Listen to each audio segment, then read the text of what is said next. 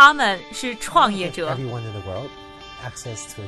是梦想家。As an entrepreneur, hustle matters. 是行业先锋的代言人。他们因为勤奋，通过智慧和激情，从平凡里走出不一样的人生。我是一加，这里是创业美国，带你了解美国前沿创业者成功背后的故事。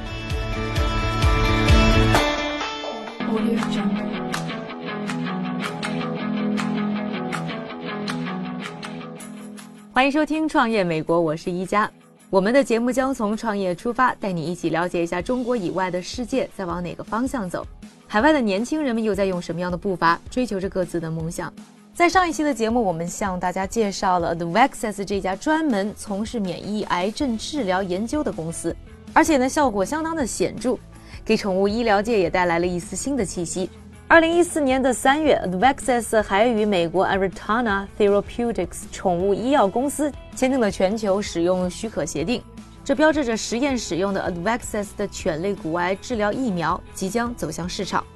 世界卫生组织近年来提倡统一世界、统一健康的理念，因为呢，我们发现，由于呢和人生活在一起的时间越来越长，很多宠物的生活习性也和人非常接近。越来越多容易患上人类的一些疾病，包括癌症。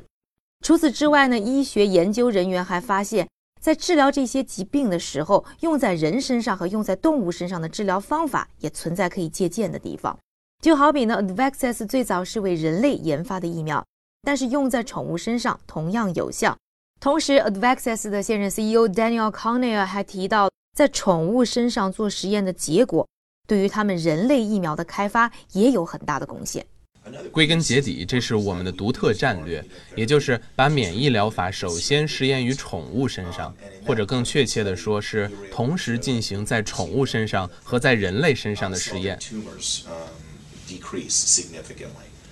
举个例子，从犬类骨癌实验中获得的数据被我们用来研究女性乳腺癌的治疗。我们打算在今年年底展开这些研究。患者在接受放疗或者化疗的时候，都知道会出现哪些副作用。他们也希望寻找其他可以替代的治疗手段。我们的目标和任务就是让免疫疗法技术成熟。我认为现在你看到许多研究免疫疗法的公司都在朝着这个方向发展。我希望在我有生之年能看到这样一种变化，那就是从手术、放疗、化疗转变为使用免疫疗法治疗。其实，除了 v a x e s 在美国有很多的医药公司都盯上了免疫治疗法药物的开发，但由于美国的食品药物监管局要求非常的严格。市面上并没有批准很多这方面的疫苗和药物，而第一支通过 FDA 批准上市的疫苗来自于一家叫做 Dendron 的公司。但是这个疫苗上市以后呢，并没有受到市场的好评。Dendron 这家公司还在2014年的11月宣告破产，这让我们开始反思，是不是免疫治疗法离我们还是很远呢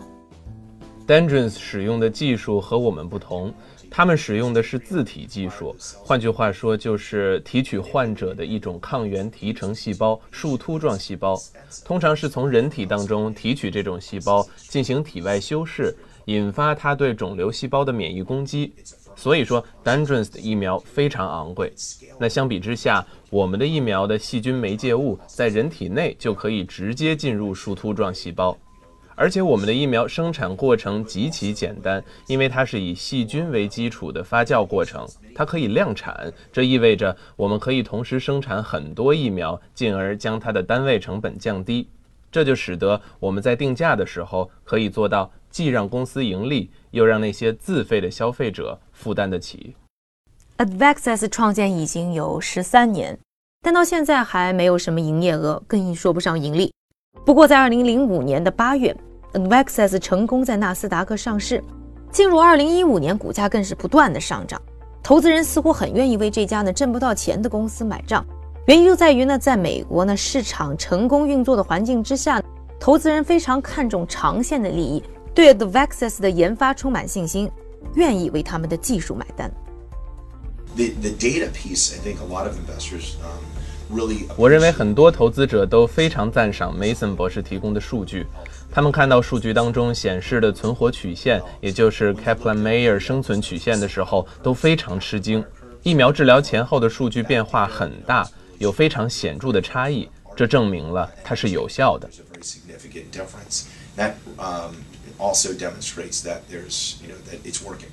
药物的不断开发，除了有好的商业环境培养，政府的政策支持也是一个重要的因素。美国政府对于罕见疾病的治疗开发有称为“孤儿药”的保护政策。有了这项政策，药企孤儿药在获得了 FDA 上市批准之后，可以享受七年的市场独占权，并且呢不受专利权的影响。此外呢，孤儿药还有特殊的税费优惠，临床实验费的百分之五十可以用来抵税。申请新药的费用也可以免除。除此之外，政府呢还会给予呢孤儿药的开发公司资金上的支持，每年二十五到三十万美元，主要用于一期和二期的实验。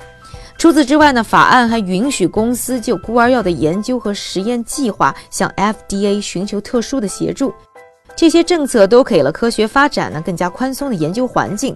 Advaxes 的科学创始人 Patterson 教授也坦言，自己虽然只是一个研究人员，但也了解到商业运作给科学研究带来了更多的机会，而科学研究也给商业带来了长久的盈利点。Because when you're researching, you start um, usually in what's called preclinical in the laboratory, and then you move that into clinical trials, which is 研究是很花钱的，一开始一般是处于在实验室进行的临床前实验阶段。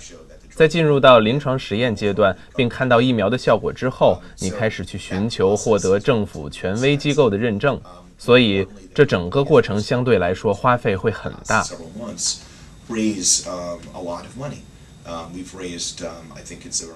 值得一提的是，公司在过去几个月募集到了一些资金，到今天为止大约有五千万美金。这样持续募集资金，再投入研发，从中获得数据，再推动产品获批。一旦获批，就可以开始进入市场销售，然后开始获得先前投资的回报。The Vaxes 目前开发的主打疫苗 Adax HPV，主要针对子宫颈癌、乳腺癌和前列腺癌等多发癌症的治疗。而且呢，针对不同癌症的临床实验也已经进入了不同的阶段。其中，在子宫颈癌方面的临床实验已经进入第三期，离 FDA 的批准只有一步之遥。就在二零一五年的一月，FDA 还又刚刚批准了 HER2 疫苗在人体进行一期实验的调查申请，研究又推进了一步。Vaxes 这家公司让我们看到了更多的希望，也备受鼓舞。当然，要实现他们的最终目标。不管是研发还是商业推广上，都还有很长的路要走，必然也会遇到更多的困难。但是不管怎么样，Advaxis 的团队和很多致力于癌症治疗的人们一样，觉得这一切的努力都是值得的。即便有很多的困难，但它还是非常值得的。这其实让我想起了 Imclone 公司，在一个公司之间的讨论会上，我遇到了一位先生。他来自科罗拉多州，服用抗癌药艾必妥来治疗癌症。他曾经看过一本书，书中提到了我们的药物。他当时在台上坐在椅子上跟我们分享他的患病经历。他说了一句话，让我至今非常难忘。他说：“当你觉得你今天过得很糟糕的时候，想想我，我就是你继续完成工作的动力。”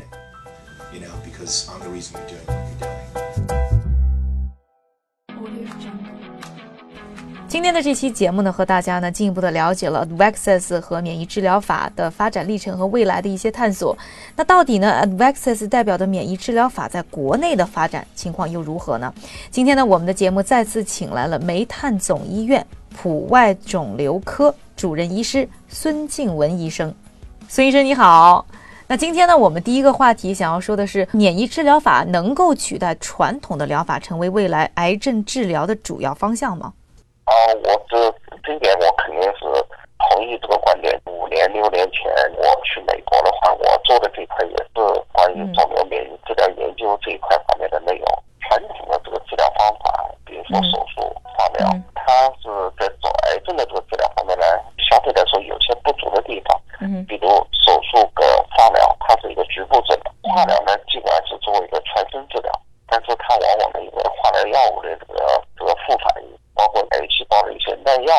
机制方面的一些原因，也会限制了可能这个化疗并不能真正的控制的更好。而免疫治疗呢，恰恰呢，它是利用了人体自身的抗肿瘤免疫的反应和抗肿瘤免疫，相对来说副反应更小。嗯，这个看来的话，还是有很多很大的希望的。那那您觉得，如果说从负面上来讲的话，呃，因为任何的这些治疗都会有一些呃，不管是副作用啊，还是说有一些大家担心的部分，那您觉得现在这个研究方向上面最大的这个阻力，或者是最大的这个担心是在什么地方呢？人的这种免疫状态的评价，目前来讲呢，还没有一个统一的一个标准，并不能真正的和癌症患者和这个非癌症患者真正的区分开来，也不能真正的将这个癌症患者他的跟他的癌症的这个早期、中期、晚期的一些状况呃区分开来。呃，说这个呢，就是癌症的这种癌症患者的他的免疫功能的免疫状态的一个评价这块来讲。相对来说呢，我觉得这这个基础的内容，这这个内容格外重要。因为如果说，呃，他的呃，如果能够明确癌症患者，呃，他的免疫状态，呃，知道他的免疫状态跟这个抗肿瘤相对来说是有关系的，那么这样能够更好的去选择这样的病人做这样的免疫治疗的话呢，可能就是能够在用这个药物、用这个免疫治疗之前呢，就能够确定了他的这个生命的人群。但是现在好的呢，现在已经有相关的一些研究，呃，来提示这种免疫状态的这个评价的话呢，可能会在临床上呢使用。说我们这一块来讲呢，还是呃觉得也是值得期待的一个方面。另外一个方面呢，其实就是呃这个现在的免疫治疗方面呢，就是任何一个免疫治疗，就是发现了它为什么就是还是这个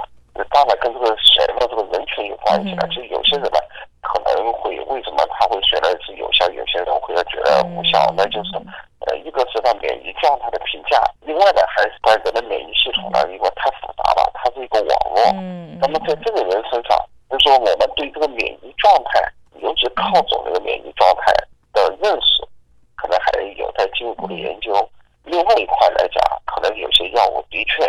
呃，它有抗肿瘤免疫，但是。它也激发了人的这种自身的免疫反应的话呢，是不是有可能会导致这个自身免疫病的一个问题？嗯，您在美国和中国都做过研究，那您能就说简略的比较一下，你觉得这个中国和美国相比，这个研究环境，呃，有一些什么不同，或者有哪些是可以借鉴的？最主要的不同的话是美国这一块的做研究的这块投入啊，呃，要比国内的这个，尤其在基础方面的投入呢。呃，要比国内的要明显的要多得多。国外的这个实验室的环境条件各个方面要比国内增强来说还是要非常好。还有呢，就是在国外呢，相对来讲，大家呢更关注的是这个肿瘤的特异性免疫治疗，尤其关于肿瘤疫苗这块的研究，要比国内呢呃做得更好。呃，可能这一块来讲呢，跟它的投入需要的投入呢。呃，有关系。呃，而国内这一块来讲呢，是做这个过继性的这个免疫治疗，就是输入这种抗肿瘤免疫的这种细胞的治疗呢，呃，要比美国呢要多一些。但是或许呢，这一块来讲呢，它是更多的呢跟这个生物公司的合作。呃，因为没有这样的医院自己能够采集和体外增殖这种免疫细胞的这种。呃，条件还是要差一些，但是国内呢，有些生物公司呢，能够提供这样子的，然后